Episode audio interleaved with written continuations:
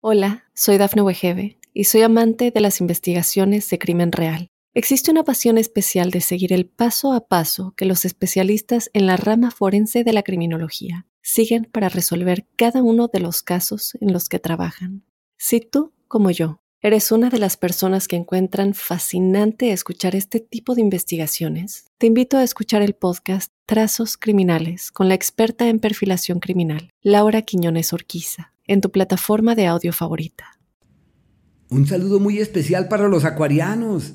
Quería contarles que estamos ante un mes, junio, un mes decisivo para eh, tomar nuevos rumbos, para alimentar nuevas motivaciones. Quería decirles que como estamos en Géminis, Géminis es un signo de aire, igual que Acuario.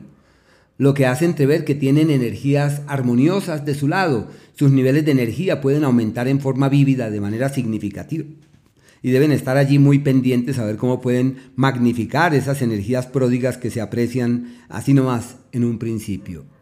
Cada mes existen unas palabras que se aprecian o se perfilan como de gran eh, estima, como son aumentar e identificarse. Son las dos palabras de los acuarios. ¿Y aumentar qué es? Es encontrar el camino para que aumente, primero en lo físico, el nivel de energía y encontrar el cauce de una salud duradera. Pero también es aumentar la autoconfianza, la certeza que hacia donde avanzamos por ahí es, que lo que queremos hacer, eso tiene futuro, que lo que perfilemos que vale la pena, hay que hacer énfasis exactamente en eso, porque el universo concurre en una dirección apacible y favorable. Es la época del acrecentamiento. Hay que respirar, hay que aprovechar este periodo para divertirse, para pasarla bien, bueno, e identificarse Puede hablar del otro, la identificación con el otro, pero también del proceso del autoconocimiento, del reconocimiento de sí y de validar quiénes somos realmente. Y si logramos aclarar quiénes somos, podemos saber qué debemos hacer y qué podemos hacer con nuestra vida. El planeta Mercurio, hasta el día 10, está en un entorno eh, decisivo para atender los temas de orden familiar. La familia y los seres queridos se convierten en la gran prioridad. Es un ciclo donde puede haber cambios, donde pueden tomar a sí mismo grandes decisiones en su vida sentimental que tengan implicaciones sobre la familia. La comunicación y la palabra es la fuente nutricia de las cosas pertinentes a sus seres queridos. Y desde el día 10 la historia cambia porque ese astro se mete en el eje del amor y es un periodo clave para tomar nuevos rumbos en el área sentimental y se conjuga allí con el sol, pero es el periodo perfecto para clarificar qué vamos a hacer, con quién hay que estar, quién es importante, quién trasciende en el tiempo, con quién vale la pena caminar hacia el futuro, qué es aquello que puede poseer una mayor eh, significación o una mayor trascendencia, porque es un periodo muy, muy favorable de ese astro avanzando allí por ese, por ese sector. Y mm, muy bueno para enseñar, para transmitir lo que saben y más aún que como nacieron con esas grandes capacidades de entender cómo funciona la vida, pues todo se da para que puedan transmitir esos saberes, para que sean fuente en la vida de terceros.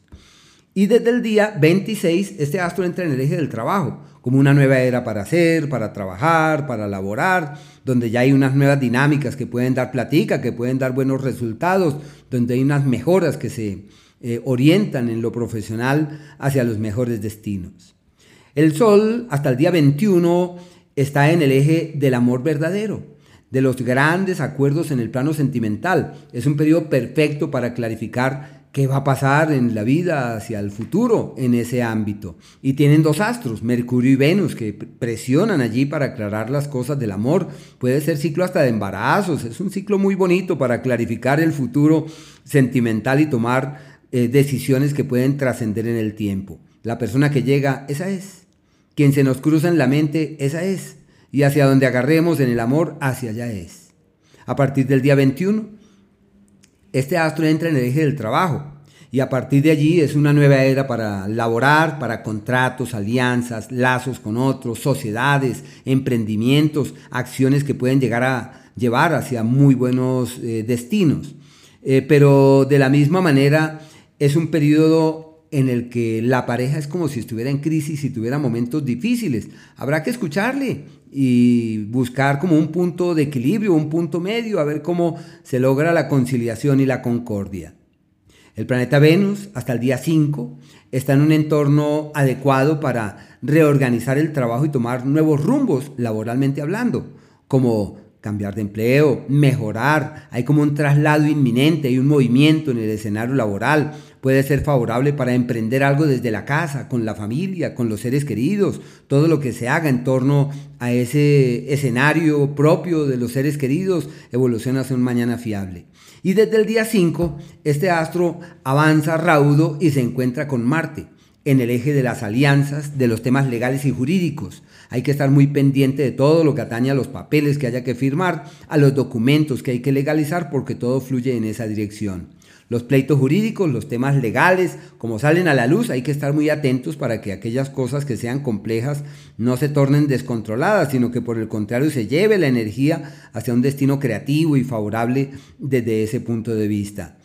Eh, la pareja seguramente tendrá eh, unos arranques de ira porque es el astro de la fuerza y la energía y lo que se necesita es tratar de apaciguar los ánimos y encontrar caminos llevaderos, bonitos, eh, hermosos y evitar así los conflictos. ¿Saben qué es lo más adecuado con ese astro pasando por ahí? Proponerle a la pareja porque no salimos a una caminata, pero una caminata, subir una montaña por allá bien complicada, eso porque ese montón de energía se canaliza de la mejor forma y se evitan así las crisis y las luchas.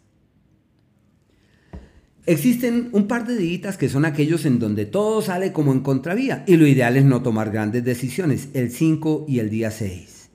La salud hay que cuidarla, son días en donde uno puede cometer errores y por eso la prudencia debe ser aquella que inspire nuestras acciones. Aquellos días donde es fácil cambiar desde el fondo todo aquello que vemos que vale la pena porque estamos cansados, porque ya eso no puede ser, porque puede haber un nuevo cauce para nosotros. Eso es el día 23, 24 y 25. 25 casi hasta las 6 de la tarde, que se le denomina el cambio desde el fondo.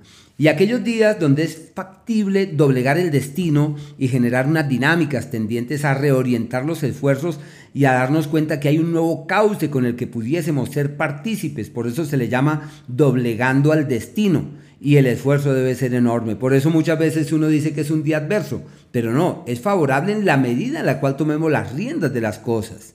Eso es exactamente el primero, el 2, el 28, el 29 hasta el 30 a las 10 de la mañana. Y los días aquellos de la armonía verdadera, donde todo fluye en forma apacible y donde no se requiere ni siquiera realizar esfuerzos mayúsculos porque todo es fácil. El día 16, el 17, al igual que el 26 y el 27, aquellos propios de esa expresión armoniosa.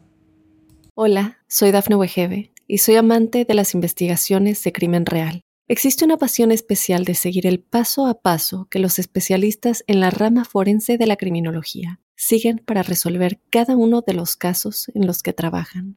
Si tú, como yo, eres una de las personas que encuentran fascinante escuchar este tipo de investigaciones, te invito a escuchar el podcast Trazos Criminales con la experta en perfilación criminal, Laura Quiñones Orquiza, en tu plataforma de audio favorita.